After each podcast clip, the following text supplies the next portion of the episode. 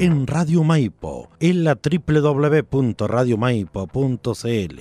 A continuación comienza su programa de cine, literatura y artes, conducido por Lía da Costa, Creare, un espacio de crítica, comentarios y entrevista para informarte de la actualidad en el mundo de las artes y conocer los temas relacionados con el cine, documentales, series, libros y artistas que a todos nos interesan. Bienvenidos y bienvenidas a Creare con Lía da Costa.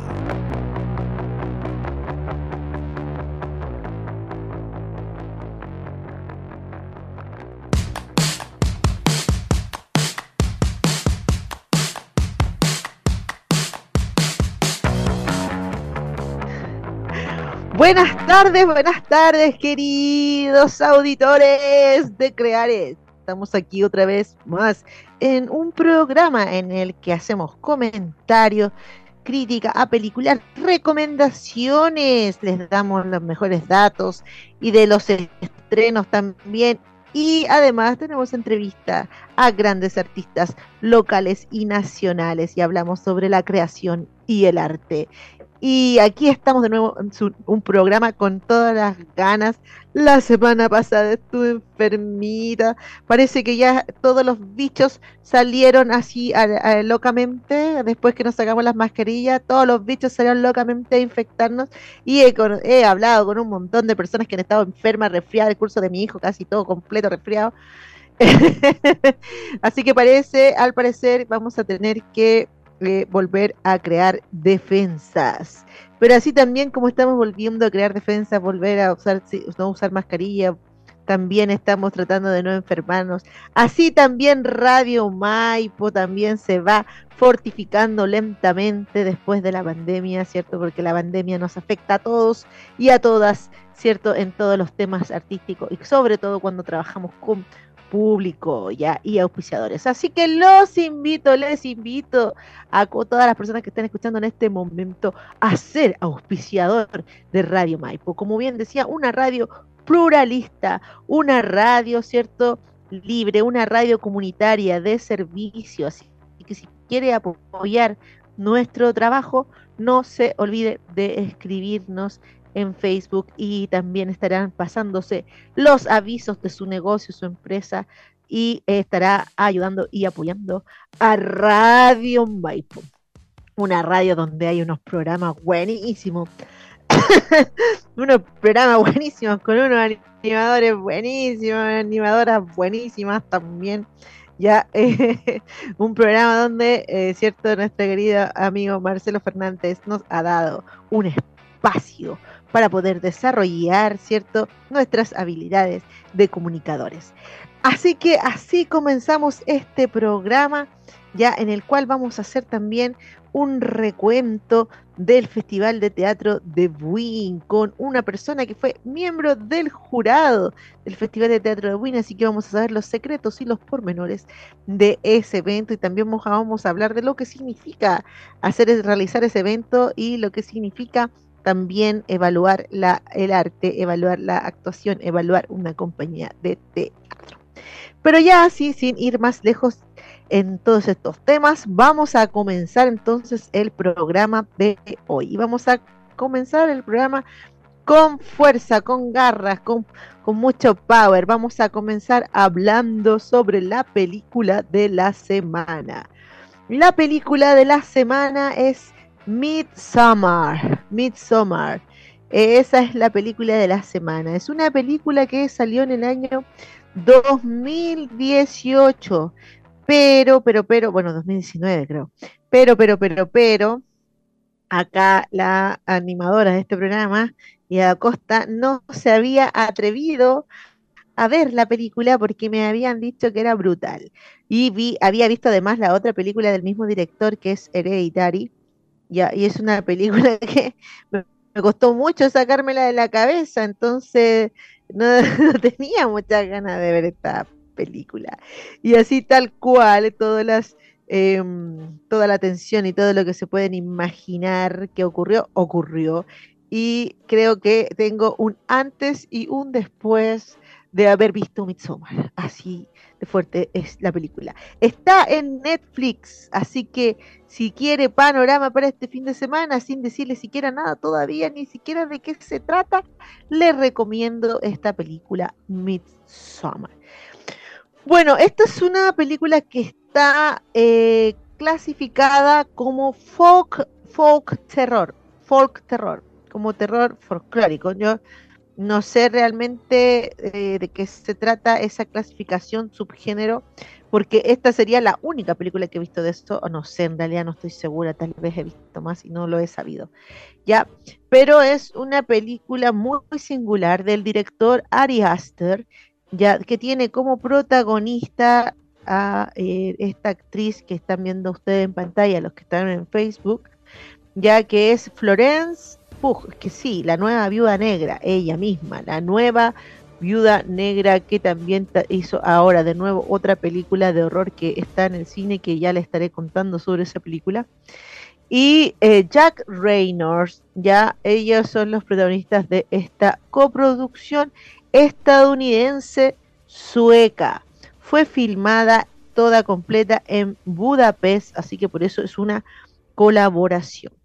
Bueno, la película tiene un, una, mm, o sea, el eslogan de la película era el terror no espera a la noche, ¿ya?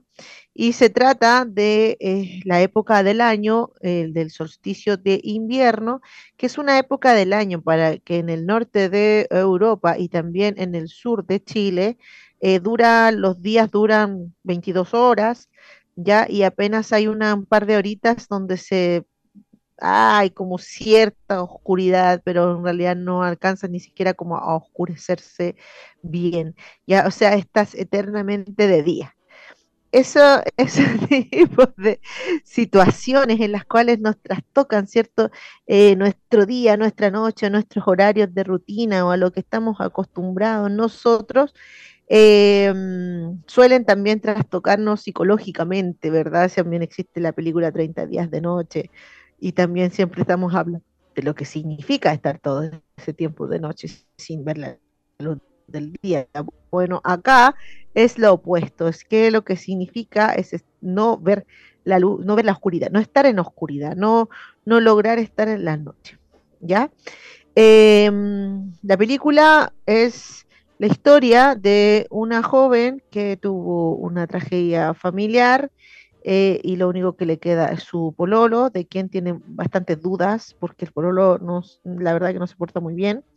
Y este, este pololo tiene planificado un viaje a Suecia, em, donde va a ir a una comunidad, así como Hamish, así como los Hamish, una comunidad donde viven ciertos aislados del mundo, qué sé yo y va a ir con sus compañeros de universidad para hacer alguna investigación, a ver si se le dan ganas de hacer su tesis sobre esa temática.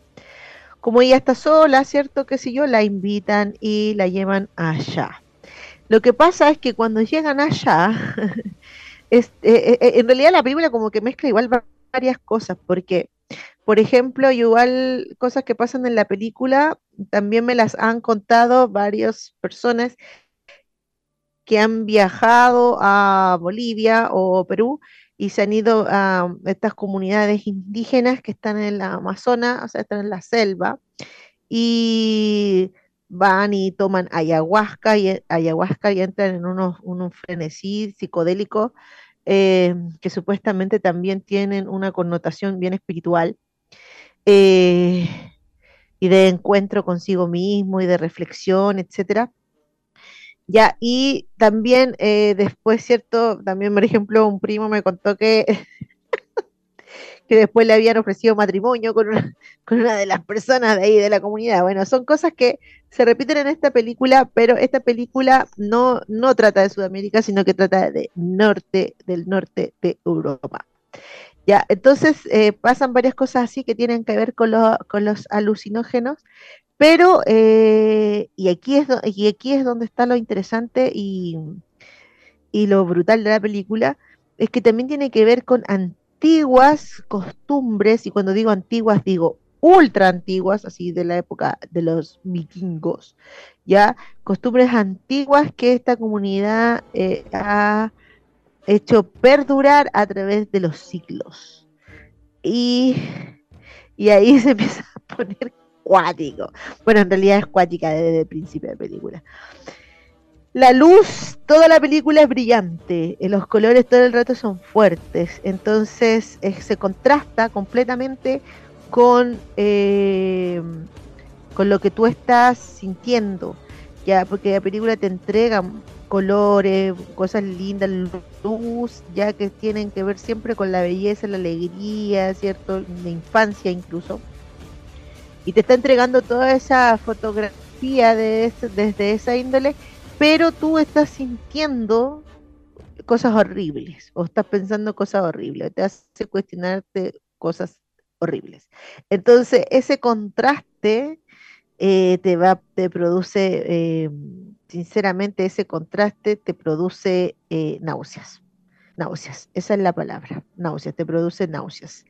Ya, entonces, no sé, yo creo que tienen que verla. Ahora, eh, si usted es una persona muy susceptible o es una persona que le gusta el terror así como más oscuro o evidente, o le gusta asustarse así como, ah, ya, así como de cosas que se sorprenda, esta no es su película.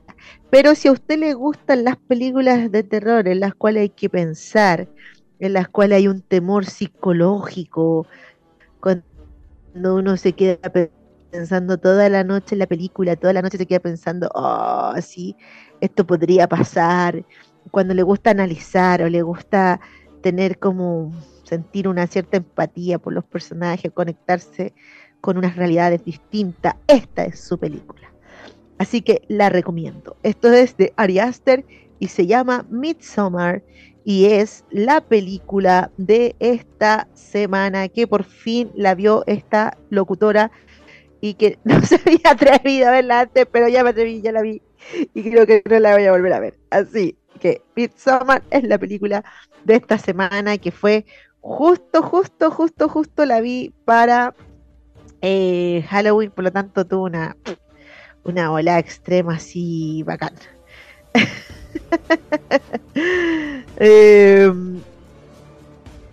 la siguiente película es la nostalgia fin de esta semana. Estamos aquí en Crear, su programa de todos los viernes de las 5.30, un poquito pasadito hoy día porque nos atrasamos con algunas cosillas, pero todos los viernes a las 5.30 y este es un programa donde damos recomendaciones, hablamos de película crítica, pero también nos vamos hacia la nostalgia y este es nuestro momento de nostalgia. La nostalgia fin de esta semana es los Gremlins Aquí quiero hacer una aclaración. Yo creo que cuando era chica no fui capaz o no entendí o no no sé o no estaba en otra sintonía, pero no aprecié tanto esta película como la aprecié ahora que la volví a ver con mi hijo pequeño. Porque em, yo creo que igual hay algunas películas que envejecen mal y otras que van teniendo cierta esa, esa anacronía después con el momento se va transformando en una cosa más clásica, en una cosa más digna de, analizar. Ya, y esto es lo que pasa con los Gremlins. Están en Nueva York, es un edificio futurista. En esa época, estamos hablando de 1990 cuando se estrenó esta película, 1990. Por lo tanto, tiene una, una estética retrofuturista. Miren, este concepto retrofuturista lo aprendí hace muy poquito y lo aprendí porque estaba ah, conversando con fans de Andor, ¿ya? Y entonces se refiere, el retrofuturista, se refiere a cómo se veía el futuro en un momento determinado de la historia. Por ejemplo, ¿cierto? Conocemos el libro 1984 y la película 1984 y para nosotros 1984 es el pasado, pero cuando se escribió 1984 era el futuro, por lo tanto la estética de esa película es retrofuturista, retrofuturista del año en que se hizo la película. Eh, por ejemplo, o se escribió el libro en este caso. Por ejemplo, Andor, ¿cierto? Que sigue los cánones de Star Wars que se hicieron en los 70 y en los 70 eh, se, imaginaron, ¿cierto? Una, una, cosa de otro planeta, ¿ya? Eh, y una estética de otro planeta, entonces una estética futurista para la visión que se tenía en los años 70.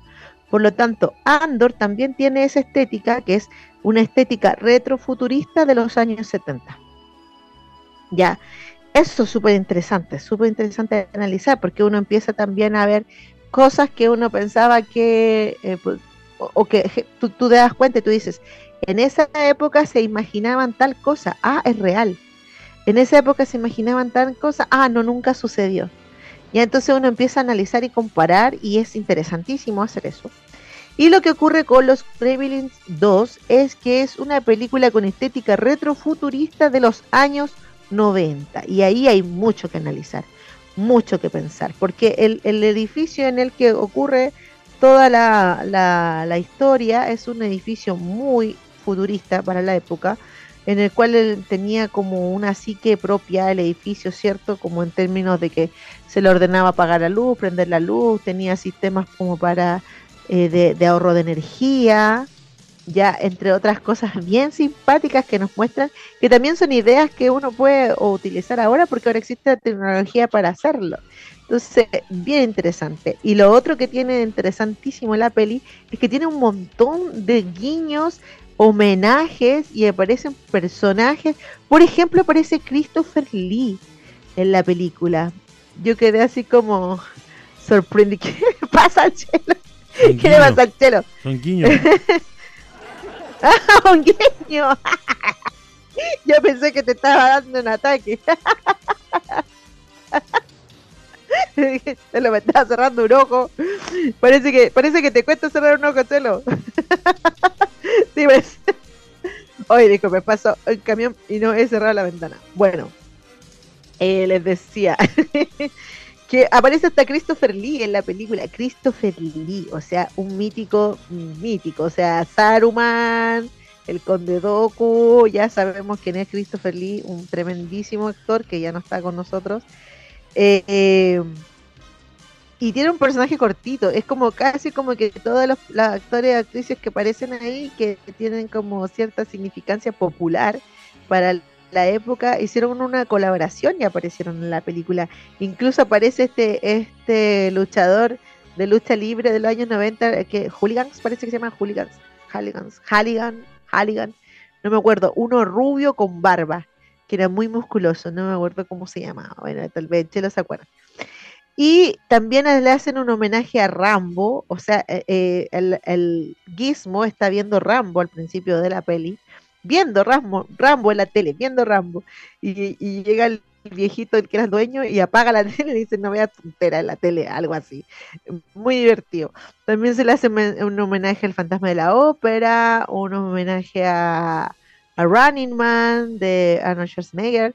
Eh, y algo muy entretenido, que también le hacen una parodia y caricaturizan a Donald Trump y el, el, dueño del edificio se llama Donald Clamp.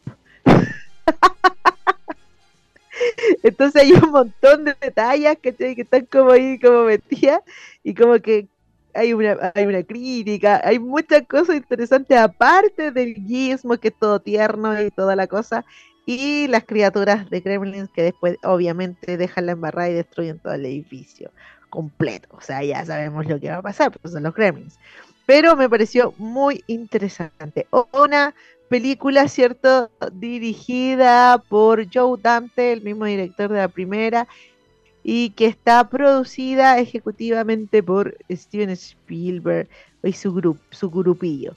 Ya quisieron ser eh, vanguardistas, quisieron ir hacia adelante.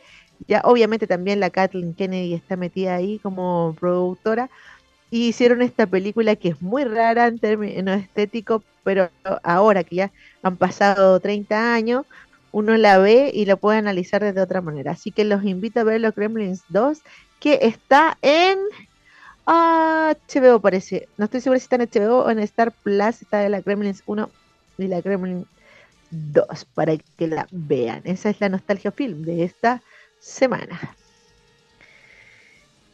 Bueno, la otra película que quiero comentarles hoy ya es una película que eh, de repente se llenaron las redes de esto, de estos comentarios. Eh, porque mm, estaban reclamando la gente que le gusta el cine y todo, que tiene páginas de cine comentarios, o sea, la, gente que le gusta hacer lo que hago yo, estaban reclamando porque no se estrenó en el cine esta película. Ese era el reclamo que habían. ¿Por qué no se estrenó en el cine? ¿Por qué no se estrenó en el cine esta película que se llama No hay, sin novedad al frente? Así se llama la película, sin novedad al frente. Bueno, yo dije, no, necesito ver esto para ver por qué reclaman. Y como el fin de semana pasado fue largo y estuvo bonito, sí, hay que, ¿cierto? Hay que analizar por qué no se ¿cierto, Chelo? Eh, la vi, la vi y quedé sorprendidísima, sorprendidísima. Partiendo por la música que ahí nos tiene puesta Chelito hoy, partiendo por la música que ya desde el principio te deja así como, ay, no, esta cosa va para mal. Así como que ya la, película, la música te anuncia la bola terrible así. Y eh, sí, es una película de la historia de la Primera Guerra, una historia de la Primera Guerra Mundial, pero desde la mirada de los perdedores de la Primera Guerra Mundial. Ya es una película basada en la novela de Erich María Remarque, este, este caballero, este escritor es alemán y esta, el libro lo escribió en 1929, ya, o sea, al tiro después de la Primera Guerra Mundial, y escribió este libro pensando, no sé si en sus propias vivencias, pero eh, cuenta la historia de un joven soldado de 18 años, 17 eh, años cuando entra y después 18 años, que se llama Paul Bomer.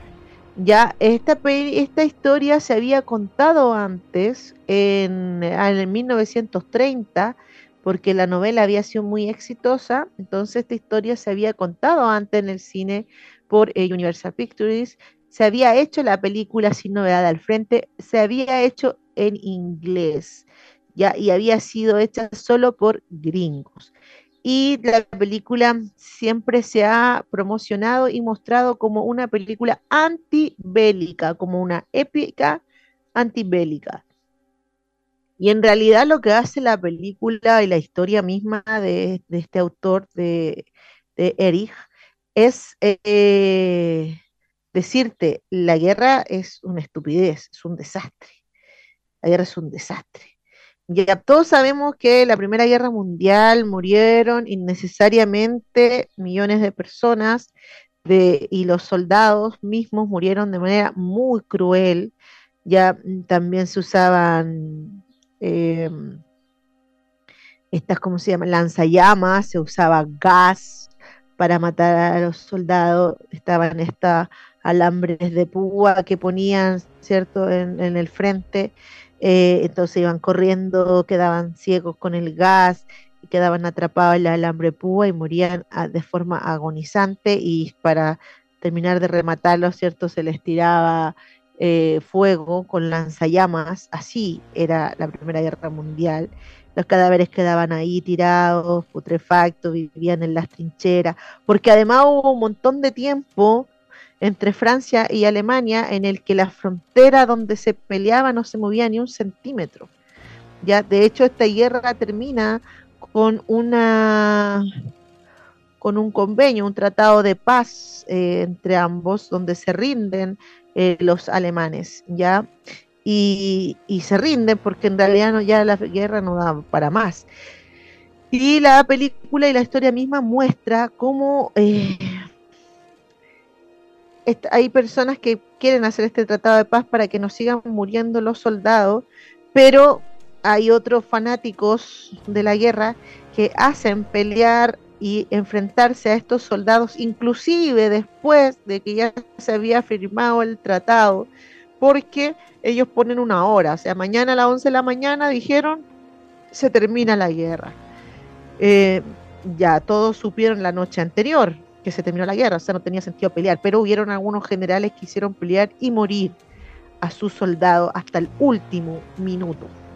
Ya, este, esta historia muestra la eh, historia de este joven que sin permiso de sus padres se enlista con una ilusión de que la guerra es una cosa ideal, así que iba a entrar triunfante a París y cosas así medias raras, imaginativas, con el aliento de los generales diciéndoles que iba a dar la vida por su patria y como que fuera todo muy bonito, y luego se encuentra de, de rompirrajas y de una se encuentra con lo que significa la guerra y eh, sobre todo esta guerra fue atroz en, en las trincheras. Ya es una peliculaza, bella, bella fotografía. En algunos momentos yo estaba desesperada, decía, loco, todas las fotos de esta peli están súper bien hechas. Fotografía preciosa, música fuerte, interesante, la actuación de este joven Edward Berger, eh, ah, Félix Kramer se llama el, actor. Félix Kramer, el director se llama Edward Berger. Em, muy bacán eh, la, música de Volker Bertlemann y las fotos de James Friend extraordinarias. Ya, eh, no sé, una muy buena película y sí coincido en que habría sido genial haberla visto en el cine. Es una colaboración alemana del Reino Unido y de Estados Unidos ya para Netflix, producida por Netflix, o sea, una peliculaza que lo más probable es que vaya a estar nominada ¿cierto? De, en varias categorías. Así que no se la pueden perder sin novedad al frente. Es una película que necesitaba comentarles.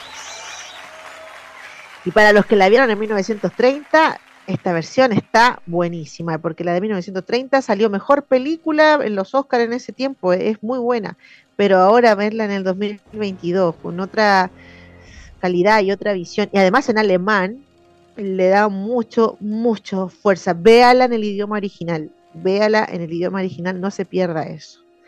Preciosa, buenísima. O sea, horrorosa, pero buenísima. Ahí está. ¿Qué te pasó? Como es buena horrorosa. es horrorosa, pero bueno, eso es buena. Ay, que me hizo colocar la risa justo cuando dijo rosa.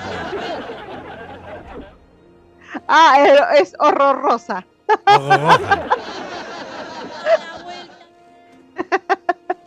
No, eh, eh, Chelo, tenéis que verla, a ti te va a gustar. Te va a gustar. Sí, es como Kenny, ¿qué 1917? De verdad, sin novedad al frente, buenísima. No, a mí me gusta la otra. Vamos a recomendar aquí. Hasta el último hombre. ¿Cuál te gusta? Hasta el último hombre. Bueno, de ese, ese estilo es esta sin novedad al frente, tienes que verla, te va a gustar. Si te gustó hasta el último hombre, te va a gustar esta, de verdad. Pearl Harbor. Ay, sí, ya lo sé que te gusta Pearl. Un día nos vamos a juntar a ver Pearl Harbor. de Pearl. Bueno, estamos aquí en Creare, ¿cierto? Su programa de recomendaciones donde hablamos de series, documentales, películas, ¿cierto? Críticas y entrevistamos a grandes artistas. Y vamos a continuar hablando de la serie de Guillermo del Toro que se llama Gabinete de Curiosidades. Gabinete de Curiosidades es una serie de que tiene hasta el momento ocho capítulos, pero que es como garantía de calidad. Es como te garantizo calidad inmediatamente con esto. Eh, se reunieron un montón de directores y directoras. Ya está Guillermo del Toro, Ana Lily Airport, em, Catherine Hartwick, eh, Vicenzo Natale, Guillermo Navarro, David Dior, eh, Kate Thomas y Jennifer Kent, puras, puras directorazos, ¿cierto? Y cada uno de ellos dirige un capítulo de una, y cada historia es diferente, es como historias asombrosas o la, los cuentos de la cripta, una cosa así que cada historia, cada capítulo es una historia distinta. Y también eh, aparecen en todos los capítulos un, gran actor o actriz. Por ejemplo, aparece Ben Barnes, Andrew Lincoln, o sea, Rick de The Walking Dead. aparece mm, eh, Sofía Bartoleta, aparece Tim Blake Nelson, Sebastián Roche De actores bacanes aparece también, por ejemplo, La Muerte de Supernatural. Y hay varios homenajes ahí también a Supernatural. Como eso me gustó porque se notaba que había una, alguna, algunas cosillas de Supernatural ahí como metidas a propósito. Así como haciéndole homenaje. Bueno, aparece Guillermo del Toro al principio de cada capítulo eh, y camina, ¿cierto? Todo misteriosamente y te hace una introducción de la historia que tú vas a ver. Yo ya he visto dos capítulos y los dos capítulos buenísimos. Y te hace la introducción de lo que tú vas a ver y luego te presenta el nombre del capítulo y te presenta el nombre del director. O sea, te está diciendo, esto es autoría, esto es una cine de autoría, son em, pequeñas historias, ¿cierto? que tienen un autor, una, una sincronía, una, una, idea, una estética particular. Ya, y las historias, las, las, dos que vi están buenísimas. Una se llama El Lote 36, donde aparece este actor eh, Crispin Glover, ya que, pucha, a ver, ¿en qué otra película sale Crispin, Glover? Pero tiene hartas películas, pero todas son raras. Películas, él trabaja en películas raras. Y este tiene un personaje, pero y está súper, eh, muy actual el personaje porque es un loco, lamentablemente actual, quiero decir, lamentablemente actual, porque es un loco racista, clasista, violento, está metido en cuestiones tránfugas, ya eh, individualista, egoísta, tiene, las tiene todas. Y él es el protagonista y él compra un lote que es el lote 36 pero que no es una, es, como unas bodegas. ¿Ustedes han visto ese programa de History, o no estoy segura si el History o el en Human Health, donde, donde compran bodegas que quedan en desuso? O sea, una persona ya no pagó más el arriendo de la bodega y quedaron todas sus cosas ahí, esperan un determinado tiempo y luego la, la subastan, subastan la bodega. Bueno, acá él también compra una, una bodega por subasta y eh, los dueños de la bodega y lo que tiene la bodega es lo interesante. Ya, y cómo eh, esta forma de ser que él tiene se le va dando vuelta. Es buenísima, buenísima esa historia, la primera, la uno. Y también vi la de las ratas. Uy, aquí está acuática la de las ratas. Em, tiene que tener no tiene que ser claustrofóbico para ver esa, ese capítulo. Los otros capítulos aún no los he visto, pero la recomiendo porque garantía de calidad inmediata por los autores, por Guillermo del Toro, que es el, el que la lleva acá en Gabinete de Curiosidades. Está también en Netflix y son ocho capítulos especiales para usted, con una, con una cosita como, con un gustito de antaño así, un gustito como de antaño, pero con con fotografía y una visualización muy contemporánea. Buena, buena, buena la serie. Y por último, antes de hacer ingresar cierto a nuestro invitado de honor del día de hoy, eh, les voy a hablar sobre lo que se viene. Y lo que se viene no es nada más y nada menos que Wakanda Forever. Wakanda Forever. Ya se viene peliculaza y se estrena la próxima semana, 10 de noviembre, se estrena Wakanda Forever. Así que si no tiene planes para el próximo fin de semana, ya sabe lo que tiene que hacer. Tiene que ir al cine a ver Wakanda Forever. Wakanda Forever es la segunda parte, ¿cierto?, de una saga de Marvel que comienza con Black Panther ya que estaba protagonizada por Chadwick, ¿cierto? Eh, que lamentablemente falleció de cáncer, ya el actor que eh, representaba a Pantera Negra. Y es una cosa muy triste porque Pantera Negra es una película que tiene, bueno, una música extraordinaria, la de Ludwig Göransson, que también es la que estamos escuchando de fondo. Eh, y es una película que estuvo nominada al Oscar ya una película de superhéroes de Marvel que obtuvo premio Oscar y una película que fue tomada desde otra mirada, no de una mirada de, ah, ya, esta película es una película de superhéroes, sino que fue em, una película que fue vista desde el manifiesto que tenía la película, desde la estética que tenía la película, y que es una recuperación y alzamiento de la cultura afrodescendiente y del orgullo afro a descendiente ¿cierto? Americano. Eh, una película extraordinaria, Black Panther, ¿ya? una película muy, muy, muy, muy buena de calidad, así como para pasar a la historia. Y eh, obviamente había muchas aspiraciones para esa saga y para lo que se venía, para, para el actor en, el mundo de Marvel y lamentablemente enfermó de cáncer y falleció. Alcanzó a estar nominado así a los Oscars, una persona un actor de peso, ya un actor de peso que interpretó incluso a James Brown, ya donde hizo un trabajo buenísimo, ya un, gallo bacán, un gallo bacán que se nos fue y muy joven, tenía mi edad prácticamente, no estoy segura si tenía 40, había llegado a los 40 o un poquito más de 40, pero tenía mi edad, imagínense. Doloroso, ¿ya? Y ahora, entonces, decidieron continuar de todas formas la saga ya sin ignorar la muerte de él. O sea, no es una, no es una, no es una película en la cual lo hayan reemplazado. Tampoco es una película en la cual venga otro eh, X a heredar eh, a Pantera Negra, sino que es una película que va a retratar lo que pasa en su ausencia, lo que sucedió en su ausencia y lo que va a ocurrir en su ausencia. Y eso me parece muy correcto, ya porque es una película, cierto, que logró mucha fama y mucha fuerza y, porque manifestaba y porque... Em, por el manifiesto interno que tenía y porque también fue una película que alentó a muchos afrodescendientes a sentir más orgullo de su, de su cultura, de su raza, de su, de su ascendencia. Eh, y, logró cosas maravillosas en niños, en la juventud, etcétera. Entonces, hacer una segunda parte ignorando todo aquello que también tiene que ver con el actor, con Chadwick, ya eh, no se podía hacer. Se tenía que hacer algo con mucho respeto y se tenía que hacer algo con mucha, con mucha conciencia.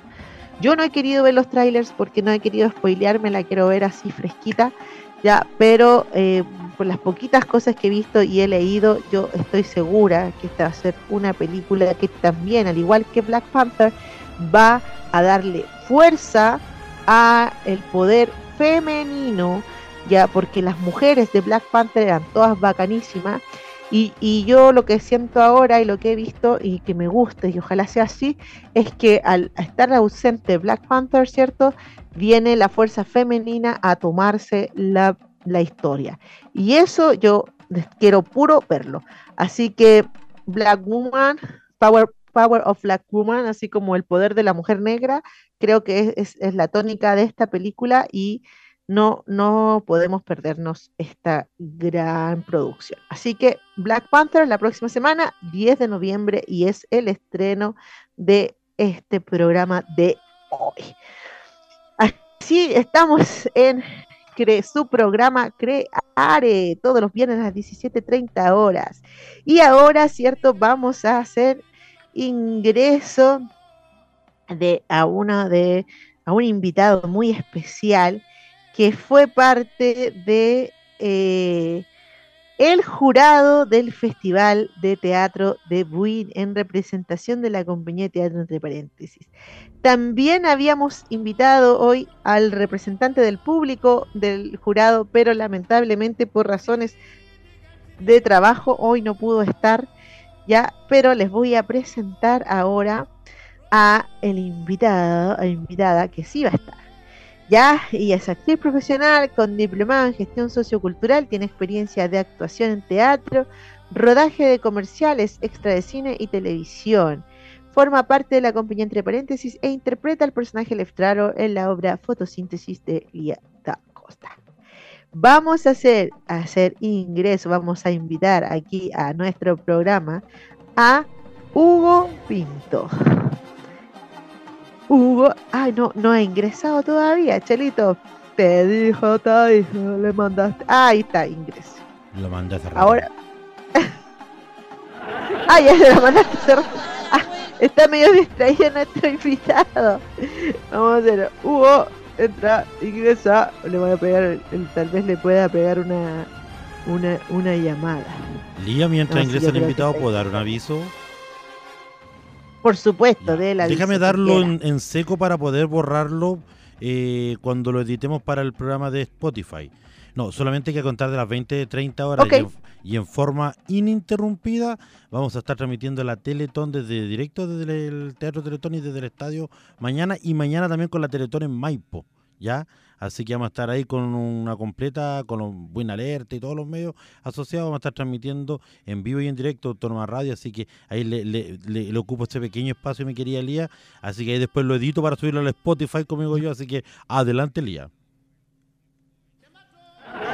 Muchas gracias, Chelito, por ese lindo, ese lindo mensaje bacán, bacán, que le salga todo bonito en esa, en esa labor. Bueno, ahora sí tenemos a Hugo Pinto aquí con nosotros. Le, recibimos con un aplauso. Hola. ¿Cómo estás? Bien, ¿y ustedes? Bien, aquí poniéndole, bueno, trabajando hasta el último minuto del día viernes, como siempre. Está bien. Oye, Hugo, eh, bueno. le estaba contando a nuestros auditores que tú fuiste parte del jurado del Festival de Teatro de Wiki. Primero, cuéntanos eh, ¿cómo fue esa experiencia de estar en el jurado de este certamen? Me encantó la experiencia, la verdad, porque la vez pasada estuve mm, ayudando en entrada, en la entrada del público y que obviamente pedían más, más cosas, el pase de movilidad, la mascarilla y todo el tema, la entrada, el aforo y no pude estar muy pendiente de la obra. Entonces ahora pude verlas todas, pude presenciar el trabajo de todos y nada, pues mucho profesionalismo, demasiado. Fue muy difícil, muy difícil el elegir. Oye, cuéntale a los auditores con quiénes estabas, qué personas estaban contigo ahí de, de jurado. Estaba con la compañera Verónica, que también es parte de Fotosíntesis. Estaba con Marcel Dupin, el productor de Fotosíntesis. Estaba con. con el que no pudo venir hoy día. Cristian. Con Cristian, que era representante del público. Y el presidente de. de mm, ¿Cómo se llama la comunidad de lectores de Win? La agrupación de escritores ah, de Maipo. Ah, de escritores de Maipo. Nada que ver. Don Vicente. Don Vicente se llama, ¿verdad? Vicente Castro. Vicente Castro. Todo un personaje que era el presidente. Presidente de, del jurado. Oye, cabe decir que en el festival le hicimos un homenaje a Vicente Castro, que es una de las ah, personas también con más trayectoria, ¿cierto?, en el teatro de nuestra comuna. Oye, cuéntanos cómo, cómo fue esto de, de, em, la elección. Porque primero háblale al público, o sea, a nuestros auditores, cuéntales primero qué, qué obras vieron eh, y cómo, cómo fueron evaluándolas. Fue muy difícil por el tema de, de que tú al ver una obra te dejas llevar por, por lo que sentiste por lo que te gustó, por lo que viste, por lo que te llegó al alma. Que habían obras muy, muy intensas que te llegaban como a lo profundo de tu ser. Pero no te podías dejar llevar por eso, porque había una evaluación, había una pauta. Entonces teníamos que ser muy subjetivos y subjetivas en decir, a mí me gustó mucho esta, pero tiene este pro y este contra. Por ejemplo, el Jorobado, una aventura en París de la compañía O Válgame Dios Nicanor, que tenía lengua de señas, tenía baile, tenía canto, coreografía, los cuerpos para allá, para acá. Eh, estaba también Guachas Fatales, que era algo, era mm, de conciencia social muy intensa, muy que te llegaba muy muy profundo, te emocionaba. También estaban, bueno, había más obras infantiles, em, pero esas eran como las que destacaban con Lautarito. Lautarito también se salió en, en, como que podría haber sido ganadora. Pero Lautarito más por un tema de, de la llegada al público. Porque como era infantil y, los niños son tan dispersos también, cuesta, cuesta mantener esa atención. Entonces lo lograron todo el rato, de comienzo a, fin de la obra, lograron conectar a los niños que estuvieran pendientes, que opinaban, que, que iban para allá, que hacían su... seguían lo que ellos les decían, entonces era algo, era algo bonito de ver, era como difícil de conseguir también. Oye, entonces, eh, ese era, ese fue como el enfoque principal que tomaron ustedes como jurado para, eh, para declararlo como ganador al Lautarito en comparación con las otras obras, o hubieron otros otras aristas también. Porque para que el público lo sepa, Lautarito es la obra que ganó de la, compañía de Teatro La Guerrilla. Y además ganaron los actores también. Hugo Mejías y Felipe Parada de la obra ganaron y compartieron ellos dos el premio Mejor Actor del Festival de Teatro. Claro, esos fueron los parámetros, que era más en la realización, más de que nos gustara o no, o cuál preferíamos, porque ahí habían diferentes opiniones.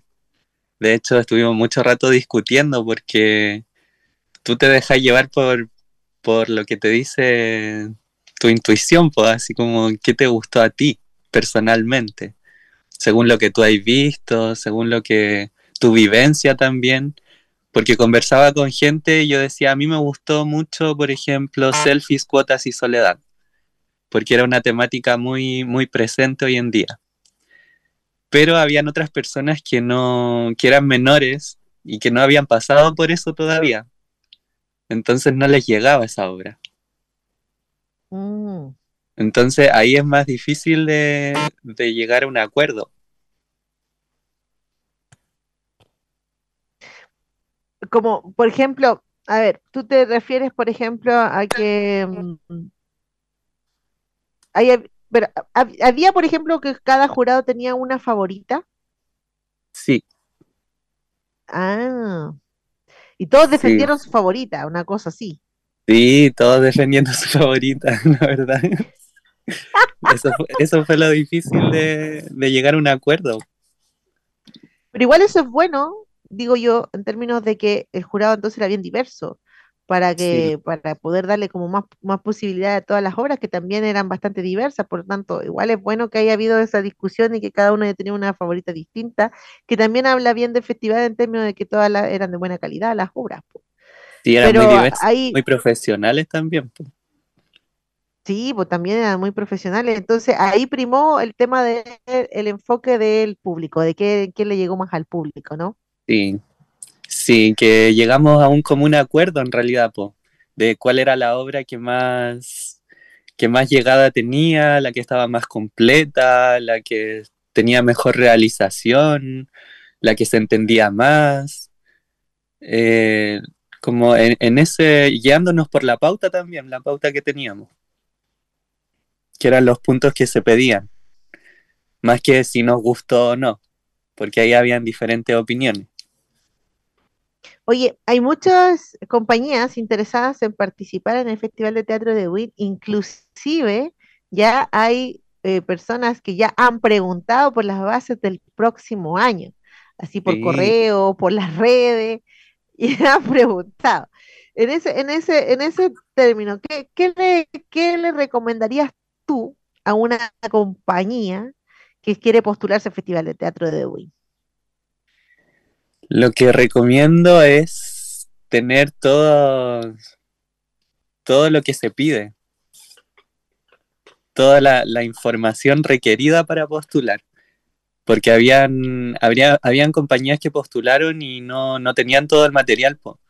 Entonces es difícil seleccionarla. Por ejemplo, si te mandan un texto y no tenía el video, tú te imagináis algo, pero quizás no es así como tú te lo imaginas. Entonces necesitáis todos los, antecedentes para saber con quién vaya a trabajar. Entonces contémosle un poquito a las compañías lo que se pide. Se pide, ¿cierto? El video de la obra, se pide el guion, se pide un teaser, se piden fotografías, una ficha técnica, eh, bien acabada y una ficha de inscripción también bien acabada, donde se habla también de la compañía, su trayectoria, que tengan todo ese, ese material. Y también lo integrante, eso es muy importante también, las personas que van, cuántos son y quiénes, quiénes participan, porque en el tema, por ejemplo, de la alimentación, tú recurres a esa lista de personas para decir ya, cuántas personas vienen y cuántas personas tienen que comer, cuántas personas se quedan. Entonces, o sea, que la postulación sea bien hechita, que se entregue todo lo que se pide en las bases. Y también es eh, cierto que la, las orientaciones también de acuerdo a las temáticas, también que se, se, asocian a la identidad del festival, que tiene que ver con la ecología, los pueblos originarios, la creación original, la descentralización, esas son las bases de, la compañía también. Oye, y en cuanto a eso, eh, en cuanto a, las obras que se, seleccionaron y que se presentaron y que tuviste la, la, la, virtud de poder verlas, porque yo no las pude ver todas. yo no pude verlas todas. Ya nunca podemos verlas todas, todas las que trabajamos, ¿cierto? No. Eh, en virtud de eso, ¿qué, ¿cómo eh, Cuéntale un poquito al público, bueno, al público que se lo perdió, para que no se lo pierda la, próxima vez.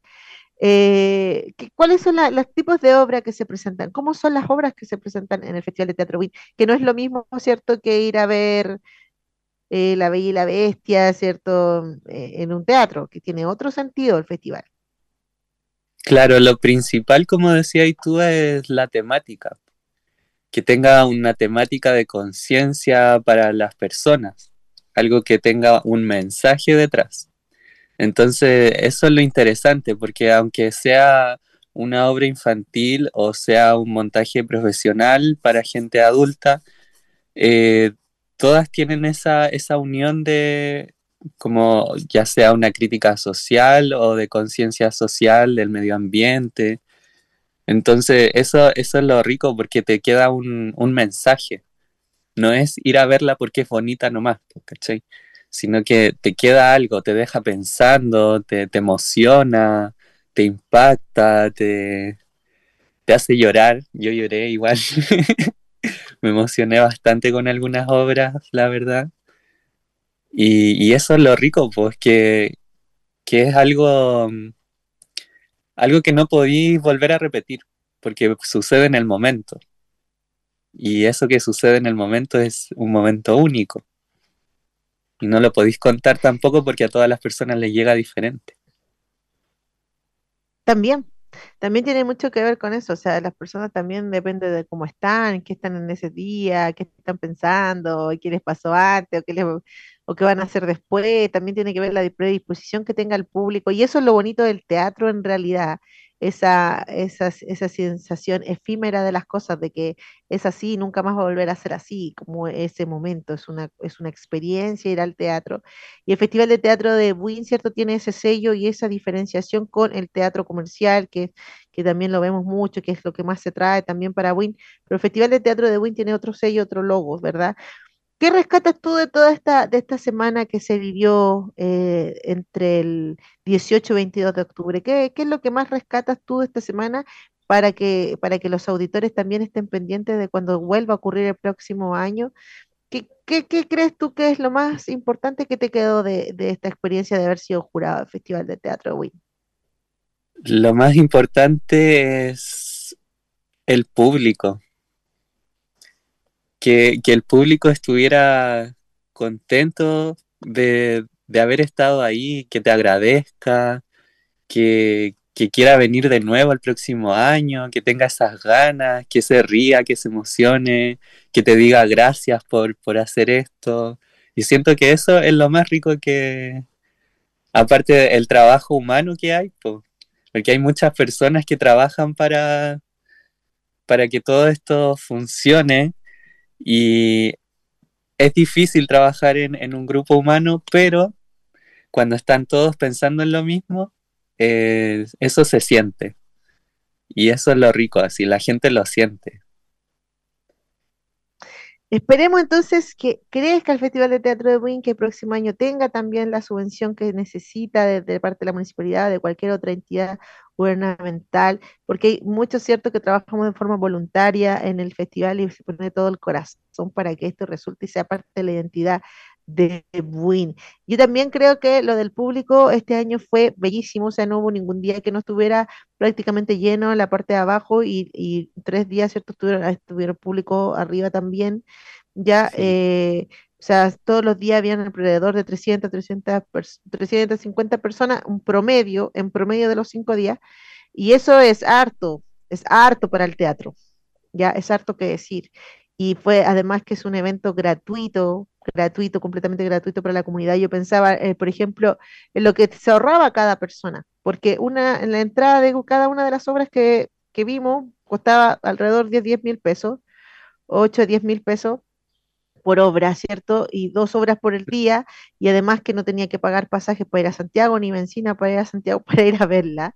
Entonces te ahorraba un montón de plata, Sí, te ahorrabas un montón de plata ir al festival todos los días de forma gratis a ver un montón de obras de mucha calidad, ¿cierto? Y hubo gente que, que, que, que lo tenía muy claro. Hubieron personas que fueron todos los días a ver todas las obras ya, y tenían sus favoritas también. Y eso es eh, muy, muy, bonito, muy enriquecedor y es un, trabajo que se merece la atención de Winnie, se merece subvención y se merece el apoyo también de la gente. ¿Qué mensaje, hubo aquí ya para ir terminando, qué mensaje tienes tú como actriz, ¿cierto? Como, como parte del jurado, como eh, parte de fotosíntesis, también de la comunidad entre paréntesis. ¿Qué mensaje tienes tú para los auditores de este programa para hacer un cierre ya a lo que fue eh, esta gran experiencia del decimocuarto Festival de Teatro de Win? Que estamos bueno, voy a hablar en general. Estamos demasiado felices con la oportunidad que se está dando de que se vaya reconociendo cada vez más, de que haya un lugar donde poder traer a la gente y que esté cómoda. Siento que, cada vez va, creciendo mucho más.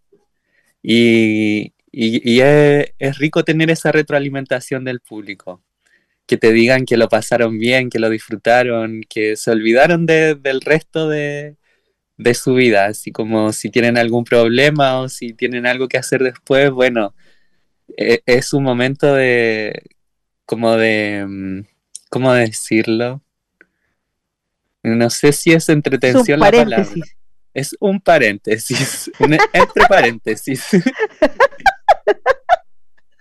donde hay hay una, comunión de, personas que están todas en la misma y, eso, eso es bacán. No hay, no hay mala onda, ¿eh? no, hay, no hay problemas, no hay... Es solo el querer estar ahí y pasarlo bien.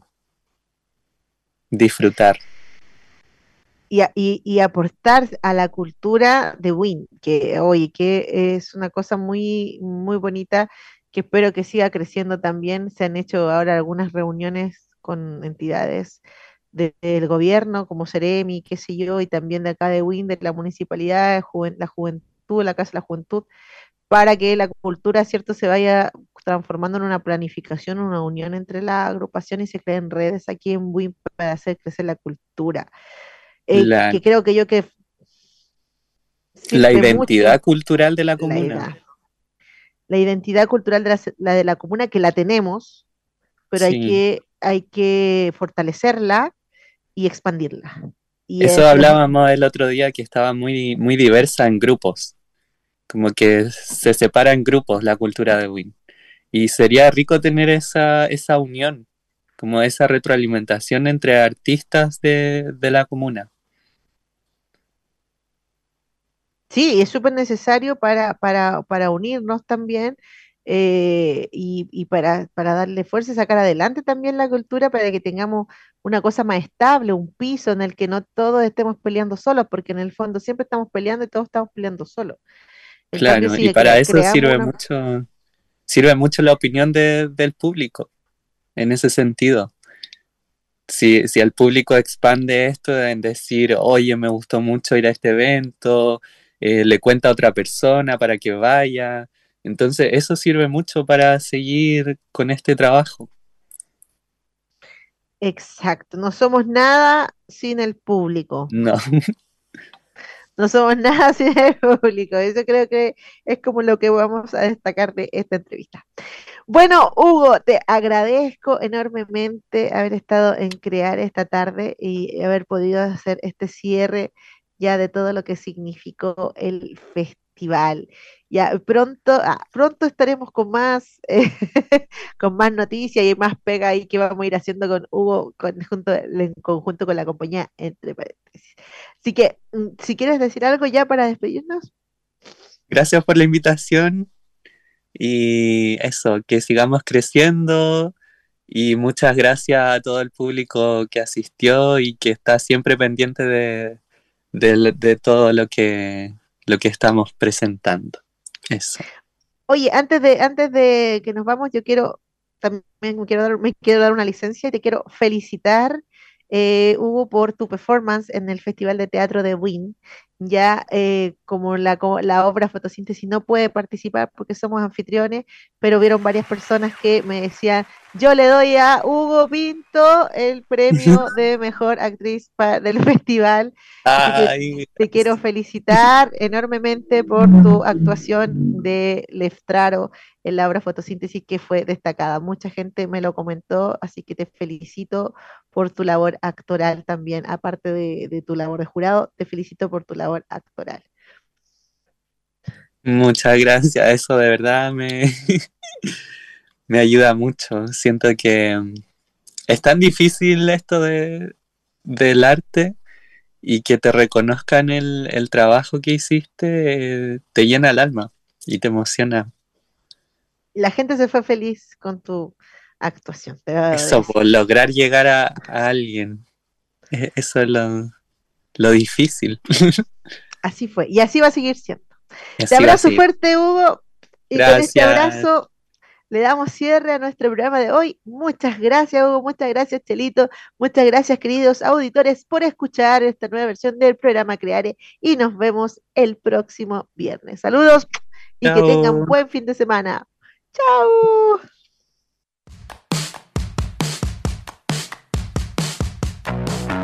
Radio Maipo presentó Creare, un espacio de crítica, comentarios y entrevista para informarte de la actualidad en el mundo de las artes y conocer los temas relacionados con el cine documentales, series, libros y artistas que a todos nos interesan. La próxima semana, en este mismo horario, Lía da Costa volverá con su programa de cine, literatura y artes. Hasta el próximo programa.